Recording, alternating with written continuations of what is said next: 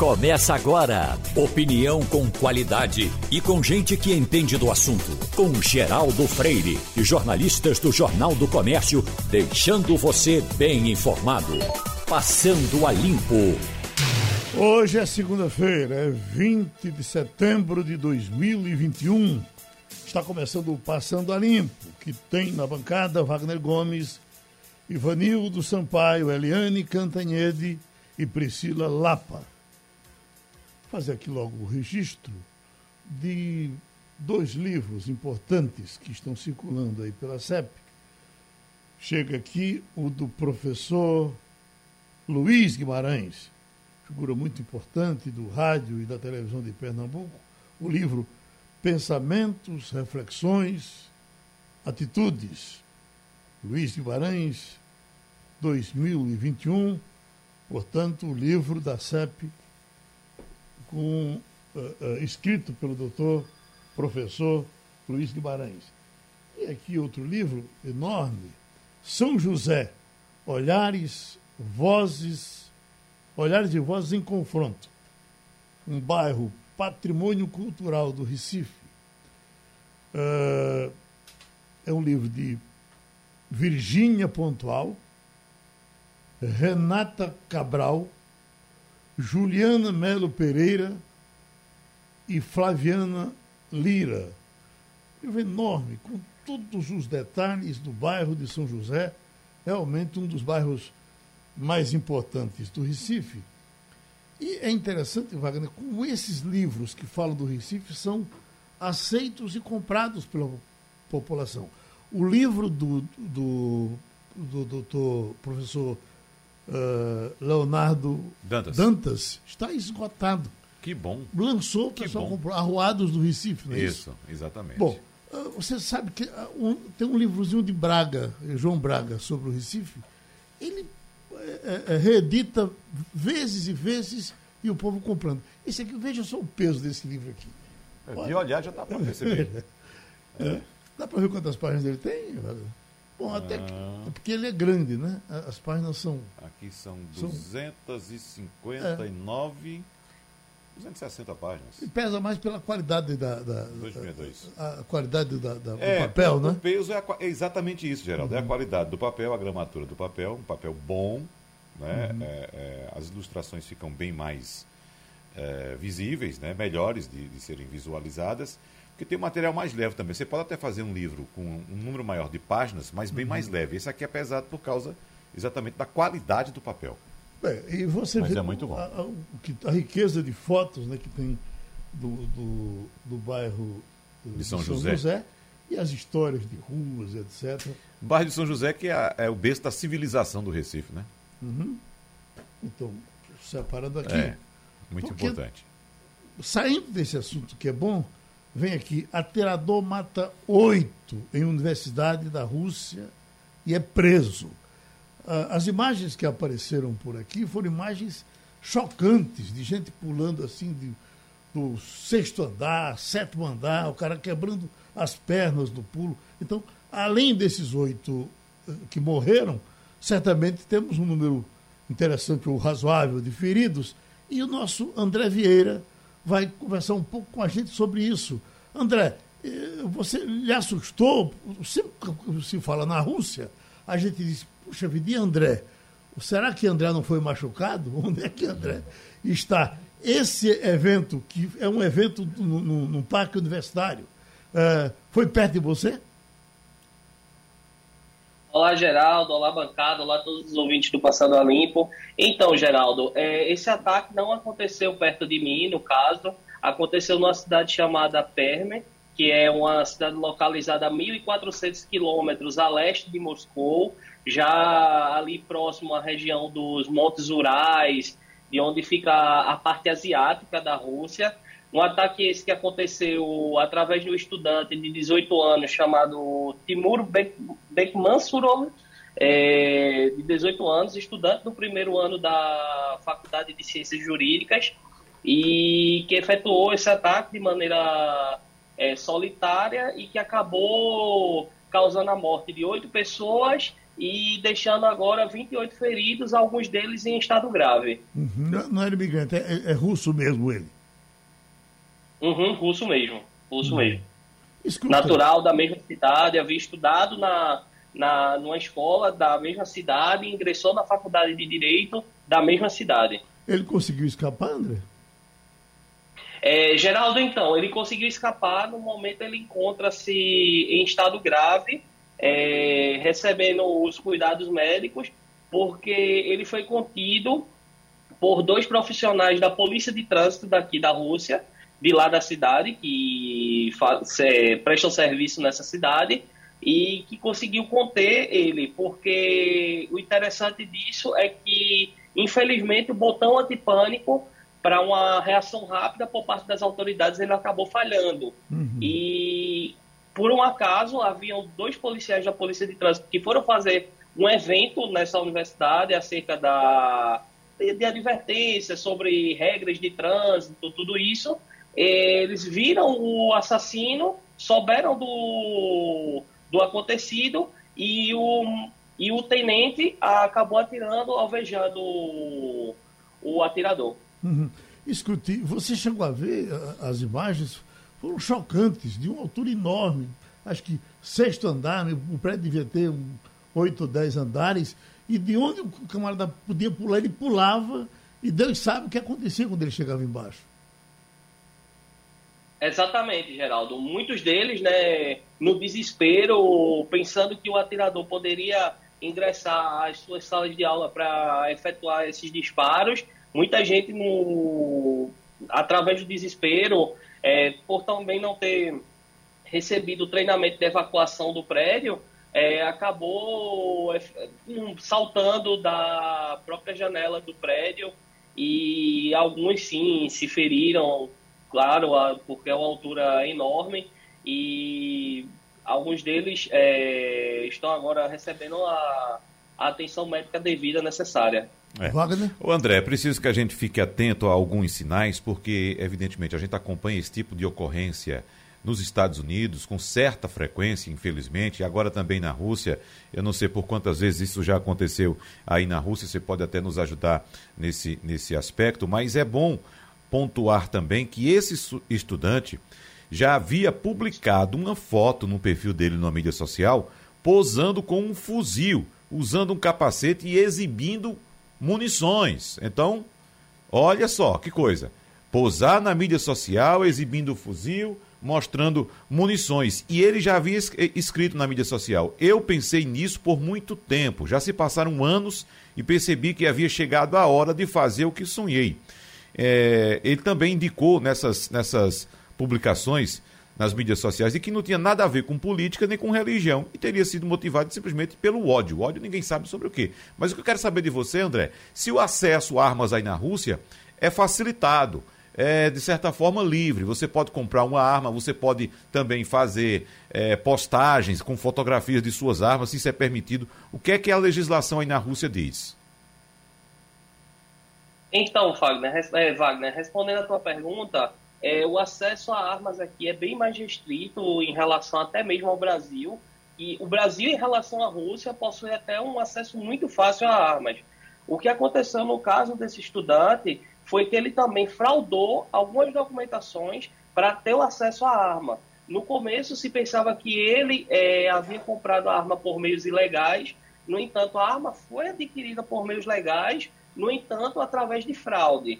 É, o acesso aqui a armas é bastante restrito, não todas as pessoas é, conseguem, a burocracia é muito grande e nos documentos, nos, nos arquivos que, da documentação que foi entregue por ele, é, se mostrou que ele havia fraudado não só sua idade, mas como também seu local de residência e alguns atestados de sanidade mental.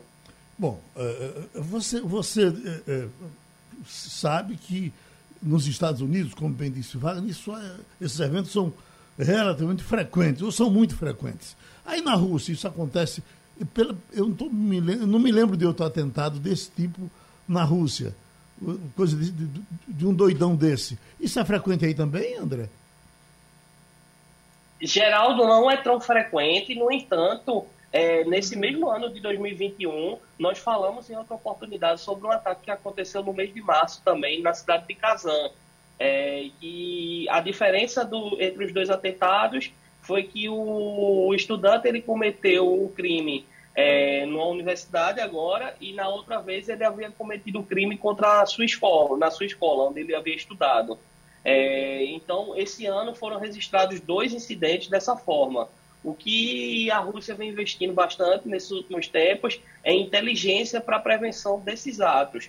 O que fica muito difícil, às vezes, rastrear é porque muitos desses, assim como, de Kazan, como atirador de Kazan, como atirador do dia de hoje, eles não pertencem a nenhuma organização é, criminosa religio, de cunho uhum. religioso ou de cunho político. Ok. Escute, deixa eu passar uma notícia triste. Você que é sobrinho do Dr. Hermes Wagner, o doutor Eduardo está bem e, e, e, e ouvindo com certeza, mas o doutor Guilherme Robalinho, não sei se foi seu professor também, e a informação, de vez em quando alguém me pergunta como é que está a saúde de, de, Guilherme Robalinho. Ele vem doente há algum tempo, está internado há, há um bom tempo, e a informação é de que está, é bem grave o estado de saúde do professor, doutor, médico, amigo querido da gente, colaborador aqui dos nossos debates, Guilherme Robalinho. Ele, o problema dele não é Covid, ele tem um problema de, de autoimune que interfere na questão pulmonar, está entubado há algum tempo e todos que o visitam, as visitas certamente proibidas, porque é, está em emergência, mas ele disse que é muito delicada a situação do médico, amigo da gente, repito, doutor Guilherme Robalinho, que nos deixa certamente bem tristes. Ok, André, amigo? Ok, Geraldo. Foi um prazer mais uma vez falar com você e um grande abraço. Abraço. Só para fechar esse assunto, Geraldo, como o André adiantou para a gente, de fato a Rússia tem restrições à posse de armas de fogo por civis, mas algumas categorias de armas estão disponíveis para compra e uso na caça. Uhum. Veja só. Então o Brasil está indo nesse mesmo caminho, né? Inclusive, ontem foi exibida uma reportagem no programa Fantástico mostrando que para justificar essa venda de armas para caçadores, como está havendo invasão na região sul do país, sul e centro-oeste, de javalis, né? Uhum. E estão comprando armas para abater esses javalis, inclusive para se divertir, fazendo caça esportiva matando javalis. O, o, a reportagem mostrou que esses interessados em vendas de armas no Brasil estão jogando filhote de javali em outras regiões uhum. para aumentar a quantidade de javalis e justificar a venda das armas. E aqui me parece que já, são, já, já se permite a compra de seis armas. Pois é. Com pois esse é. argumento. Né? É, pois é. Na Para uma pessoa só, né? Exatamente. Na uhum. Rússia há essas restrições, mas há também essa liberação para a compra de armas com a justificativa de caça. A arma é sempre um, uma coisa perigosa em qualquer situação. É evidente que a gente sabe que se o camarada mora lá no meio da mata para se defender até desses bichos é justificável, mas é sempre perigoso ter arma em casa. Ivanildo Sampaio certamente ouviu dizer nos seus tempos de São José, de que, de Afogados, de que a, a, o Satanás matou a mãe dele com a espingarda descarregada. É, era dito isso por lá, Ivanildo, também? Bom dia, Geraldo. Bom dia, ouvinte. Bom dia, companheiros de bancada. Ah, ah, meu pai era um caçador. Uhum.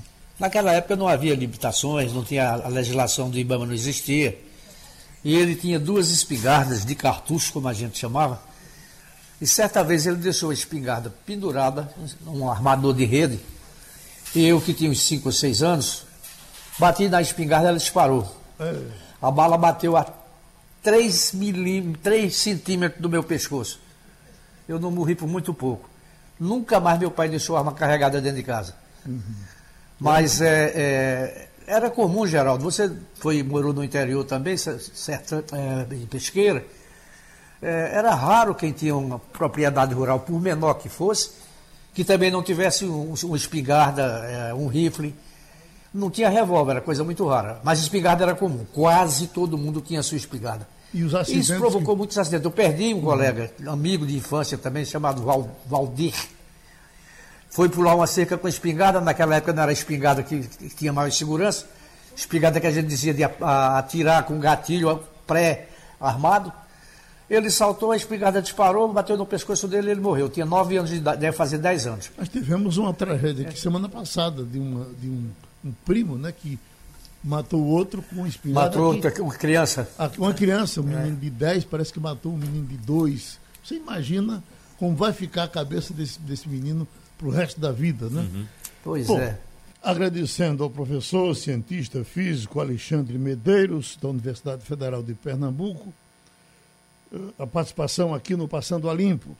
Professor, esse vulcão Cumbre, que eh, voltou a ativar nas Ilhas Canárias, o que se diz é que é, pode causar acidentes grandes em diversas partes do mundo, e por coincidência, muita gente falando que pode é, chegar até aqui, pode nos atingir aqui.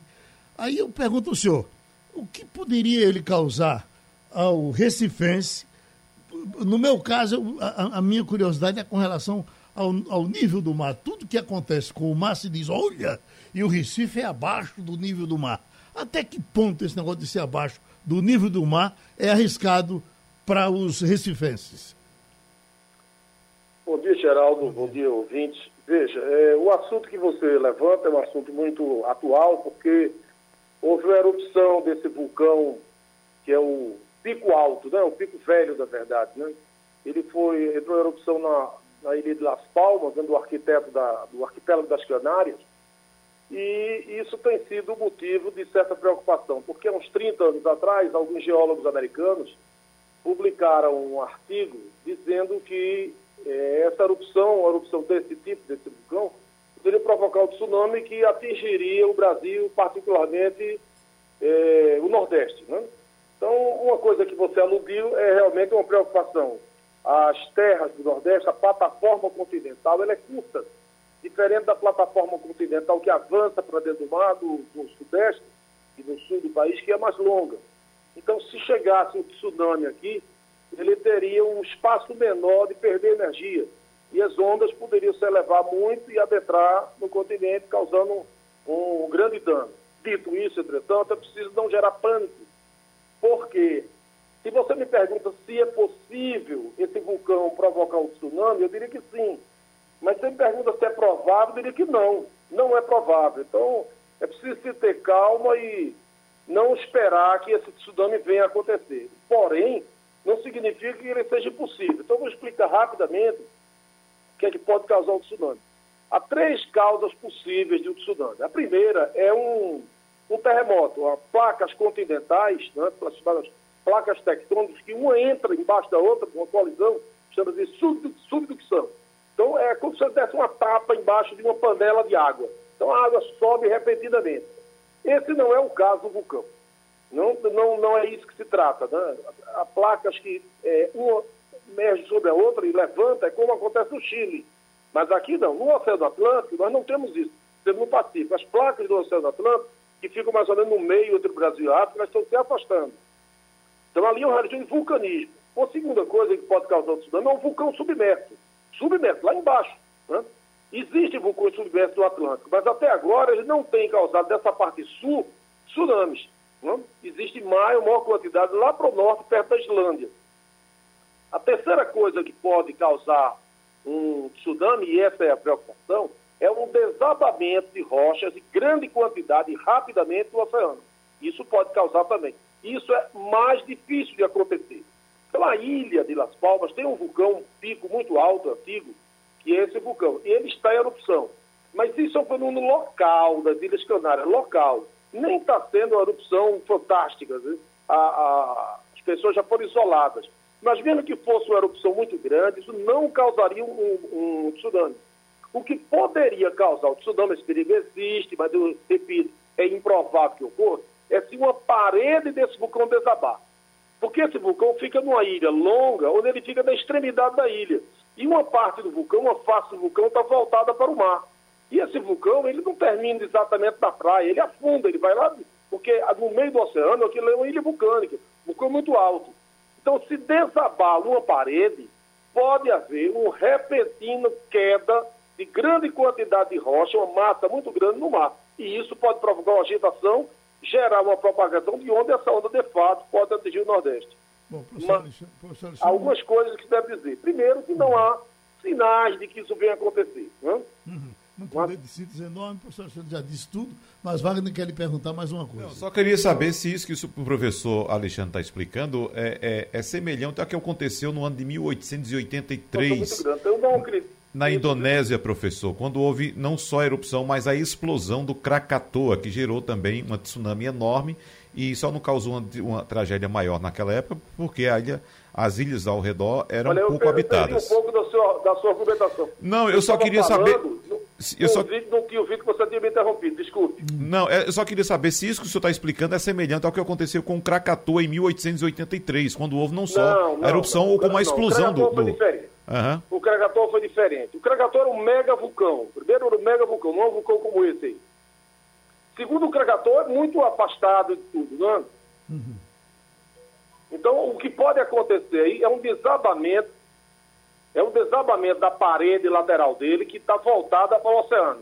Isso pode acontecer. Agora, isso é altamente improvável. Eu descartaria praticamente essa possibilidade, tá entendendo? Uhum. Agora, que pode ocorrer, pode, mas é altamente improvável.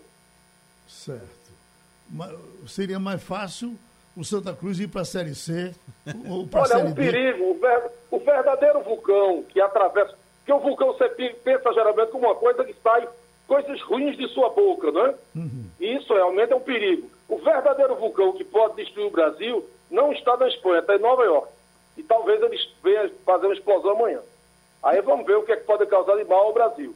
Mas esse da Espanha, da, da costa noroeste da África, perto da Espanha, eu acho que esse não vai, não vai nos causar dano. O vulcão que pode causar dano no Brasil, nesse momento está em Nova York. Olha, o, o professor uh, Pinheiro, nosso estimado ouvinte, passa aqui uma informação, dizendo com muita tristeza comunica o falecimento de Gilvan Macedo dos Santos, que foi juiz do Tribunal de Justiça do Estado. Nós estamos agora com o advogado Marcos Alencar e Ivanildo Sampaio novamente aparecem informações que podem mexer com o pessoal de Uber, com o pessoal do 99. Tem o doutor Marcos aí para conversar? Como é que o senhor vê, doutor Marcos, essa questão envolvendo os entregadores de, de comida principalmente? Não, não. Com os motoristas de, de, de, autônomo, de táxis, é, que trabalham como autônomos diante do que se propõe para eles novamente. Bom dia, Ivanildo. Bom dia, Geraldo. É, bom dia a todos. Bem, é, tivemos aí, né, é, divulgado nesse final de semana, um pronunciamento da presidente do Tribunal Superior do Trabalho. É um pronunciamento bem. Eu realmente não entendi esse pronunciamento. E, por achismo, eu vejo como um recado de que é preciso se criar uma regulamentação para esse tipo de trabalho ela não diz com clareza que o entendimento dela é que se trata de um vínculo de emprego, mas na entrevista que ela, que ela deu, ela solta alguns pontos que são bem conflitantes. Primeiro, ela fala que eh, todo o profissional que trabalha com aplicativo ele pode eh, fazer parte eh, da cobertura previdenciária do INSS como autônomo. tem lá o recolhimento de 20% que você pode pagar como autônomo. Se você se acidentar, você vai ter o direito né, aos benefícios previdenciários. É, depois ela fala que tem que ter uma jornada compatível. E isso é estranho, porque isso não tem nada a ver com autônomo. E diz que os que se sentirem lesados podem procurar a Justiça do Trabalho, que a Justiça do Trabalho é, é o judiciário garante a proteção de todos aqueles que, que se que tiverem o seu direito é descumprido. Eu estou lendo aqui mais ou menos a declaração dela. Bem, eu acho que isso foi meio que um recado, tá? Porque é, a presidente do TST, a doutora Peduzzi, ela é uma jurista, ela é oriunda do Ministério Público do Trabalho, ela é uma, era uma professora é, universitária em Brasília, ela, é, ela é de Porto Alegre, para Brasília, ingressou no Ministério Público do Trabalho e depois foi nomeada em 2001 por Fernando Henrique Cardoso para o TST e atualmente ela é presidente do TST desde o ano passado. Então, assim, eu estou buscando essa formação para conseguir interpretar o recado que ela quis dizer.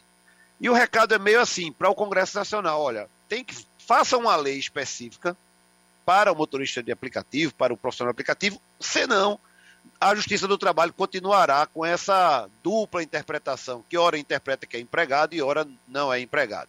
Ela menciona inclusive a França e a Inglaterra, que são países que têm uma corrente muito forte de considerar o profissional de aplicativo como empregado.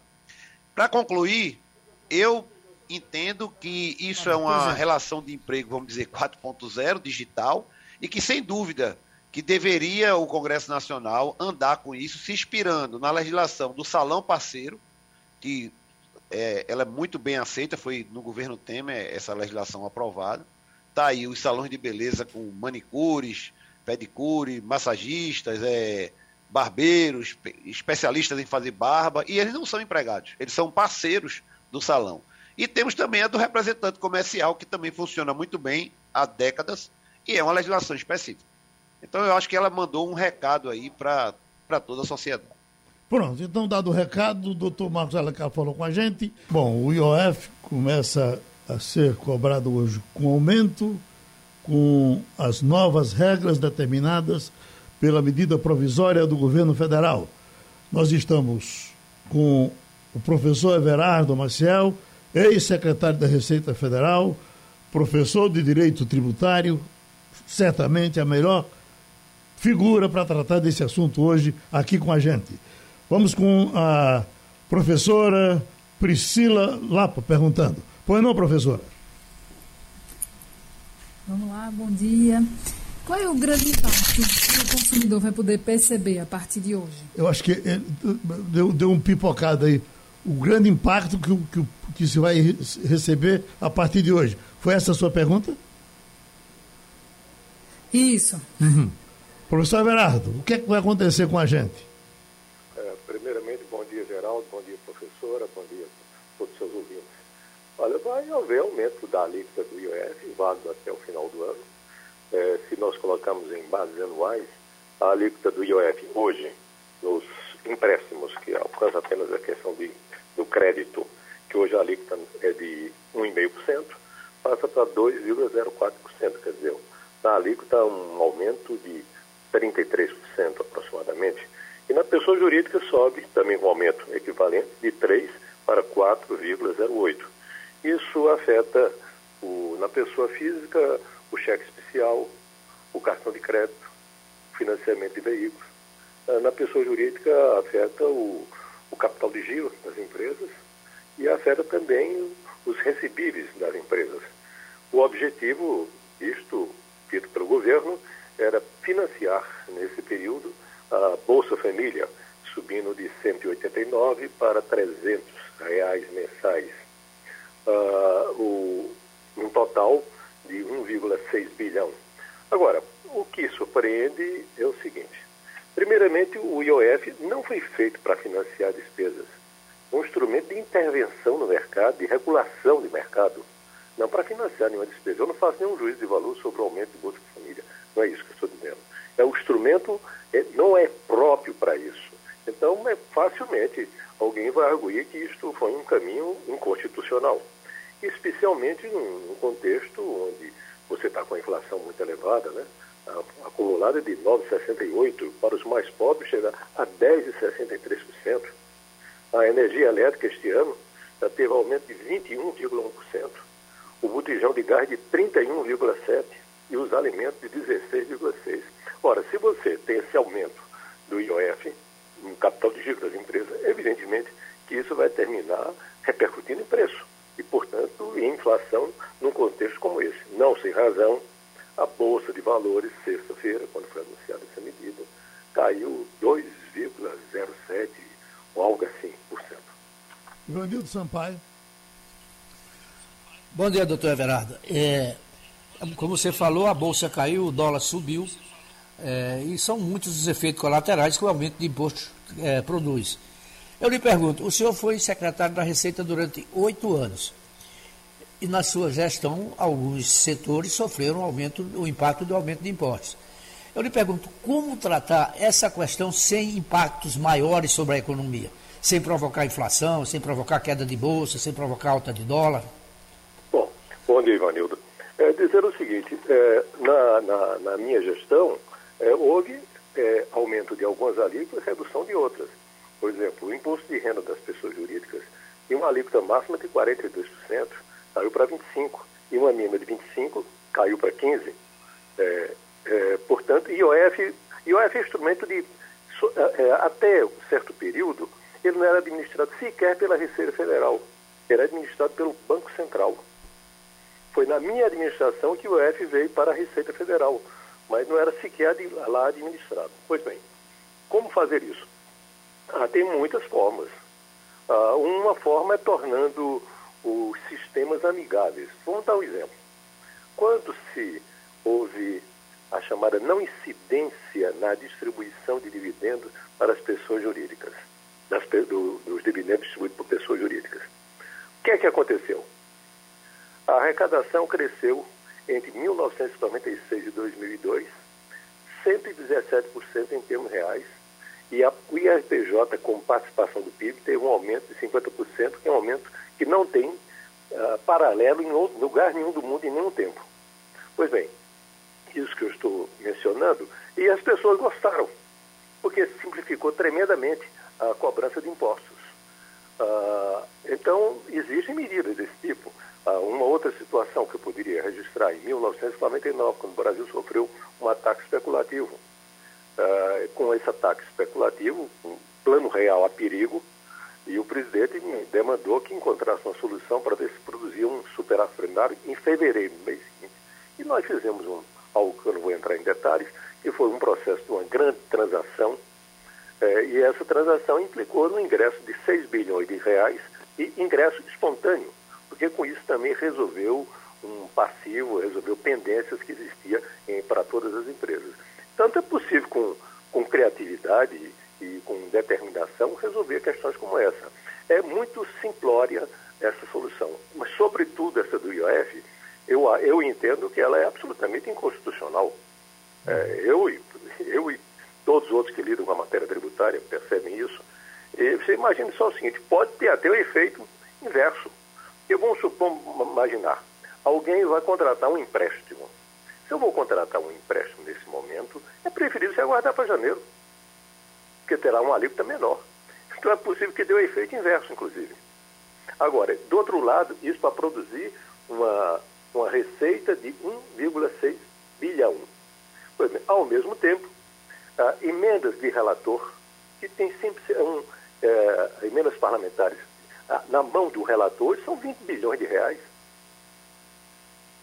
Wagner? O doutor Everardo Maciel, é, essa preocupação é muito importante e, inclusive, como o senhor bem disse, é, é, repercutiu muito mal no mercado na última sexta-feira, mas um, uma fonte da equipe econômica disse que o mercado deveria ter até celebrado a medida porque estava receando que o presidente Jair Bolsonaro aprovasse o Auxílio Brasil, que é o programa que deve substituir o Bolsa Família, com um valor muito acima de 300 reais. E essa fonte diz que não procedem os rumores do mercado de que o governo vai manter o aumento do IOF em 2022 para financiar o programa. Bom, a gente sabe que o aumento do IOF é até dezembro deste ano. Qual será outra fonte de financiamento que o governo pode buscar ano que vem, o ano eleitoral, para financiar esse programa, doutor Everardo? Bom, eu de fato, de fato existem muitas possibilidades, mas eu não vou ajudar o governo dando vista para resolver esse assunto, não. É, o, que eu, o que me surpreende, o que me deixa chocado é o seguinte: é, você diante está mostrando um problema, como financiar isso? Ao é. contrário, manda um projeto de imposto de renda que tem um, vai produzir um déficit de 43 bilhões de reais, a metade dos quais, quase metade, repercutindo sobre Estado e município. Quer dizer, aumenta o fundo eleitoral, aumenta as emendas para relator. É, é, é, é difícil compreender a lógica disso. É uma, um conjunto de medidas absolutamente contraditórias entre si. Pronto, a gente agradece a participação do tributarista Everardo Maciel no Passando a Limpo. Uh, puxa aí, Wagner, um temazinho. Bom, o tema, já que ele está chegando aí, vamos logo antecipando aqui alguns, alguns assuntos da semana, que devem permear a semana, principalmente do que diz respeito à CPI da Covid, que entra em, seu, em sua rota final, em seu digamos, momento final e deve trazer um relatório aí bastante pesado contra o presidente da República, principalmente, Geraldo, porque as, as denúncias feitas por um grupo de médicos que atuam ligados a o plano de saúde Prevent Senior, as denúncias são muito sérias, muito sérias. Então, eu queria saber, inclusive, da professora Priscila Lapa, de que forma, professora, a CPI, a CPI, de acordo com essas denúncias que foram apresentadas no fim da semana passada, podem ter esse relatório robustecido e se de fato agora vai ficar mais clara a possibilidade de um processo de impeachment contra o presidente, professora Priscila Lapa. É, muita gente achava que a CPI já tinha dado, deu o que tinha que dar, que não teria mais nenhum efeito mais fortemente sobre a opinião pública. Mas com esses novos fatos que a CPI vem revelando, pode ser que ela volte para o centro da agenda, até porque os outros temas ligados ao presidente perderam um pouco de protagonismo na última semana. É, a, a, o Datafolha revelou em julho, quando houve a primeira denúncia dos irmãos Miranda, né, ali entre junho e julho, que foi a primeira vez que houve um aumento significativo de pessoas que, acredit, que acreditavam que pode ter algum tipo de corrupção no governo. Né? Até então, as pessoas podiam não avaliar bem o governo, mas não associavam o governo Bolsonaro com corrupção. Agora, com todo esse caso aí, que não é necessariamente corrupção na forma mais clássica que a gente conhece, mas se trata de uma denúncia de uma gravidade muito grande e começa a ser uma explicação mais racional, né, mais é, plausível para se entender a insistência do presidente, né, dos assessores mais próximos, do Ministério da Saúde, nessa questão da cloroquina. Todo mundo se perguntava né, por que essa insistência nesse tema. E aí parece que o quebra-cabeça vai sendo montado. Né? Claro que ainda tem muita coisa que precisa ser revelada, tem muita coisa em investigação ainda, mas os indícios são muito fortes de que houve uma tentativa né, de fazer um experimento, uma manipulação, contrariando qualquer tipo de princípio ético, de princípio legal, inclusive da legislação nacional. E aí sim, a gente começa a entrar numa fase que já existia isso desde a denúncia dos irmãos Miranda, de que a CPI deixa de investigar discursos para investigar fatos concretos, seguir pistas concretas do que pode ter acontecido na gestão da pandemia. Então, sim, isso tem potencial para provocar mais um arranhão na imagem do presidente e do governo, porque aí não se trata de um ato inocente, né? não se trata apenas de um discurso ideológico, né? se trata de coisa muito grave que envolve a vida humana e precisa ser investigada até o fim. Então, eu acredito que isso tem sim potencial, como aconteceu em junho, de abalar a visão que as pessoas têm hoje do presidente e do governo federal. Já está com a gente, Eliane Cantanhede. Eliane, é, é, essa manchete de hoje, isso foi um documento assinado ontem e começa a repercutir. Bolsonaro envia ao Congresso projeto similar à MP das fake news, rejeitada por Pacheco. Então, esse, isso reentra lá na vida do presidente do Senado, no Congresso Nacional. É, é, pode azedar um pouco mais a relação entre os poderes? Oi, bom dia, bom Geraldo. Dia. Bom dia, colegas. Bom dia, ouvintes. Sim, com certeza. A relação já está azedada entre o presidente Jair Bolsonaro e o Rodrigo Pacheco, presidente do Senado. Por quê?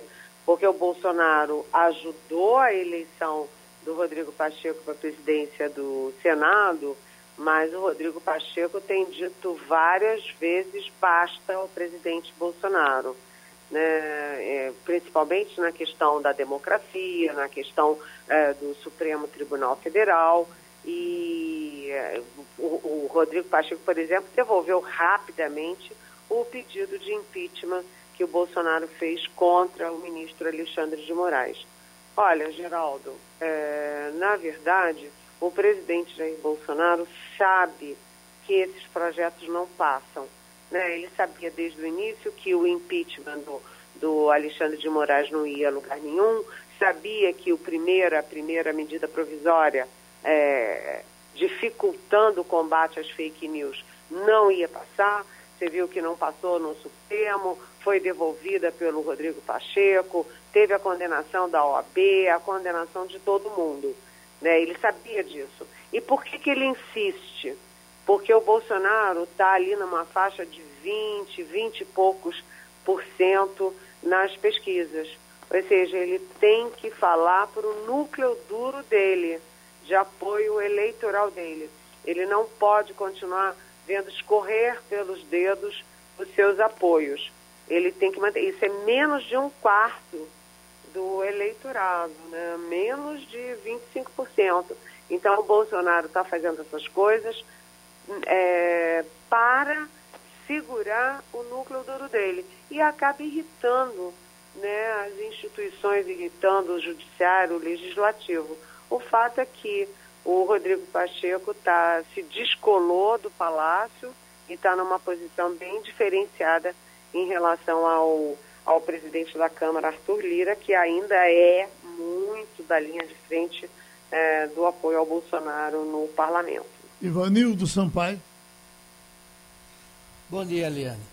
A gente nunca imaginou que depois de Eduardo Pazuello pudesse ter outra tragédia no Ministério da Saúde. Mas tem. Eu pergunto a você, as instituições que acompanham o desempenho dos médicos, os conselhos de medicina, se mantêm calados em relação a Marcelo Queiroga, não vão fazer nada em relação a tanta barbaridade que ele tem cometido? Pois, é, né, Ivanildo, é, o general da ativa, Eduardo Pazuello, criou aquela, aquele lema, né, aquela máxima de um manda e o outro obedece. O Bolsonaro manda qualquer coisa com base na internet, nos palpiteiros, e o outro, que é o general da ativa, obedece qualquer coisa sem titubear. E o Marcelo Queiroga, que é um médico que era presidente da Sociedade Brasileira de Cardiologia, ou seja, um médico respeitado, ele segue essa lema, essa, essa máxima do Pazuello.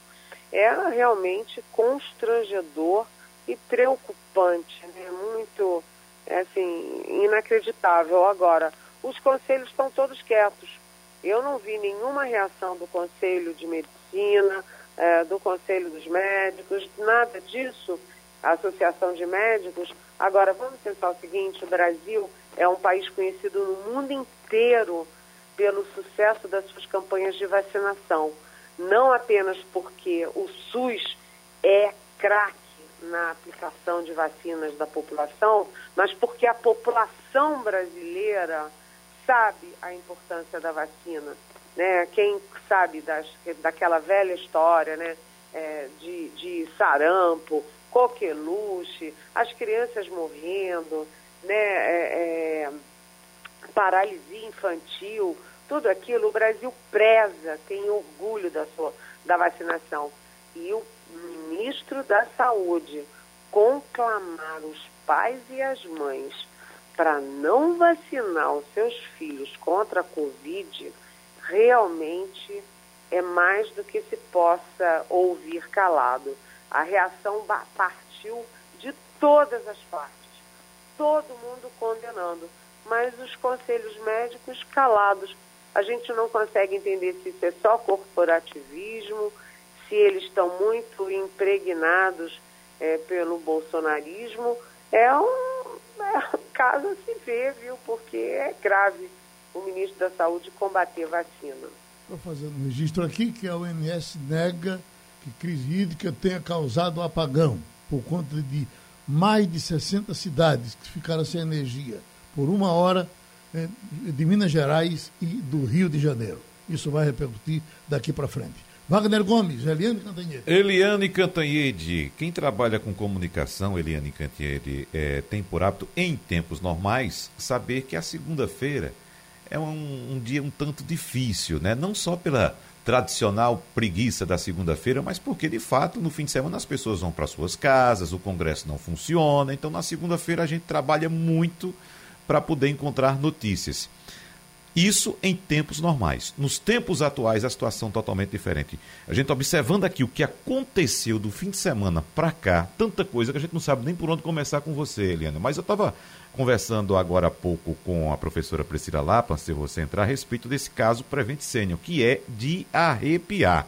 Só para lembrar o nosso ouvinte, na semana passada, um grupo de médicos enviou um dossiê CPI denunciando a suposta ação irregular desse plano, que tinha como objetivo apoiar de forma pseudocientífica a defesa do governo Bolsonaro do tratamento precoce contra a Covid-19. Isso sem consultar os pacientes ou seus familiares, aplicava o chamado kit Covid nessas pessoas e, segundo a denúncia, algumas dessas pessoas morreram, no caso, sete do grupo que estava sendo, ah, digamos, eh, eh, testado, e essas mortes não foram informadas como ocorreram. Então, inclusive, o Estado de São Paulo traz uma, informação, traz uma entrevista hoje do jurista Saulo de Carvalho, que é da Universidade Federal do Rio de Janeiro, em que ele comprova, em que ele fala que a comprovação dessas práticas da Prevent Senior pode levar à punição de ambas as partes. E vem detalhando muito a respeito da ação dessa, dessa empresa, do que pode respingar também no governo, Eliane Cantanhede. Isso é, de fato, muito sério. Você fazer um experimento com pessoas que estão em estado grave sem sequer consultar essas pessoas ou seus familiares, Eliane. Olha, Wagner, eu concordo plenamente com você. Essa é uma das questões mais graves da CPI. A CPI já levantou muita coisa, né, do negacionismo, do gabinete paralelo, da Davat, que vendia 400 milhões de doses da AstraZeneca, ou seja, vendia terreno na Lua, é, da Precisa Medicamentos, aí tem Cabo, da Ativa, da PM, aí tem é, aquele reverendo que faz é, benemerência em Miami, é tudo uma confusão, né? Aí mete general da Ativa com tenente coronel da reserva, é uma confusão. Mas eu acho que a questão da Prevent Senior é uma das mais graves e é uma palavrinha que fica assim, sabe, pairando no ar, que é um experimento nazista, né? Cá para nós, porque você fazia é, experimento com pessoas, com seres humanos. Aí você não diz para a pessoa o que, que você está dando para ela. Você não pede autorização. E depois você tem ali depoimentos de que a Prevente é, falsificava os diagnósticos. A pessoa entrava com Covid, não era Covid, morria, dizia que a Covid não era Covid, e o pior de tudo é que inverteu o resultado. Porque ao esconder sete mortes de quem tomou o kit Covid com cloroquina, invectum, é, como é que é? Invermectina, essas coisas, né? É, eles, eles inverteram o resultado. Na verdade, o resultado é o seguinte: morreu mais gente que tomou o kit do que naquele grupo que não tomou o kit. E aí, primeiro, as ligações dessa pesquisa com o gabinete paralelo da presidência. Ou seja, o gabinete acompanhou e sabia, estava informado da, desse, desse teste. Segundo, o presidente Jair Bolsonaro badalou o teste para mostrar, ah, que beleza a cloroquina. Aliás, ele nunca mais falou disso, hein? Nunca mais falou de cloroquina. Ele está lá na ONU não vai falar de cloroquina. Vai falar é de vacina. E aí, isso também remete para aquele experimento humano que foi feito em Manaus. Porque Manaus estava precisando de oxigênio, as pessoas morrendo de oxigênio, falta de oxigênio, e ah, o Ministério da Saúde mandou uma equipe, é, desovou uma equipe inteira lá para ficar vendendo essa história de kit Covid para fazer teste, usar o Manaus como laboratório. Inclusive tem médicos de São Paulo, um casal de médicos de São Paulo, que foi sorrateiramente para Manaus, usou esse kit em moças que tinham acabado de ter seus filhos e teve mortes entre essas pessoas. Então, é, sabe, é, as pessoas dizem, Mengele fazia isso no nazismo, né? mas você fazer isso numa democracia é muito grave e a CPI sabe que é uma das coisas mais graves que está em jogo. E essa semana o sujeito Pedro Benedito Batista Júnior, que é o diretor executivo da Prevent Senior, é, ele na semana passada não foi, não apareceu de última hora. Agora, nessa semana, quarta-feira, ele vai lá, vamos ver o que, que ele vai dizer, porque é um escândalo. A professora de Ciência Política, Priscila Lapa. Bom dia, Liane. eu queria saber das repercussões da última pesquisa Datafolha. Né, a gente viu que foi muita má notícia para o presidente né, em relação à, à base de apoio se esfacelando, mas como é que isso está sendo recepcionado e pensado do ponto de vista das estratégias do governo? Será que terá alguma mudança nas abordagens do governo federal nas redes sociais, por exemplo? Olha, é, Priscila, a verdade é o seguinte, as, eu concordo plenamente com você, as, a pesquisa Datafolha muito baixa, né, a rejeição muito alta, ele perde para o ex-presidente Lula no, já no primeiro turno e perde para todos os concorrentes no segundo turno. Isso, no entanto, é um recorte de hoje. É como as coisas estão hoje. Aliás, registro que é, estabilizou-se a posição do Lula e estabilizou-se a posição do Bolsonaro. A pesquisa não variou, teve uma oscilaçãozinha pequena de um, dois pontos, mas ela está estabilizada desde julho, ou seja, Lula bateu no teto e o Bolsonaro é, parou de cair. Então ele tem ali 20%, 20, ou seja, menos de um quarto do eleitorado e o Lula está numa base confortável. Mas hoje, hoje, agora, o governo tem equipes são, é, acompanham isso o tempo inteiro, né? E apesar de negarem as pesquisas para o público externo, eles dentro do governo sabem que é verdadeiro, sabem que isso é real, e daí coisas como, por exemplo, o manifesto do presidente Bolsonaro é, voltando atrás, recuando, tentando parecer mais normal, né? Mais, é, vamos dizer assim, é, defendendo equilíbrio entre os poderes, é, até fazendo um certo elogio para Alexandre de Moraes.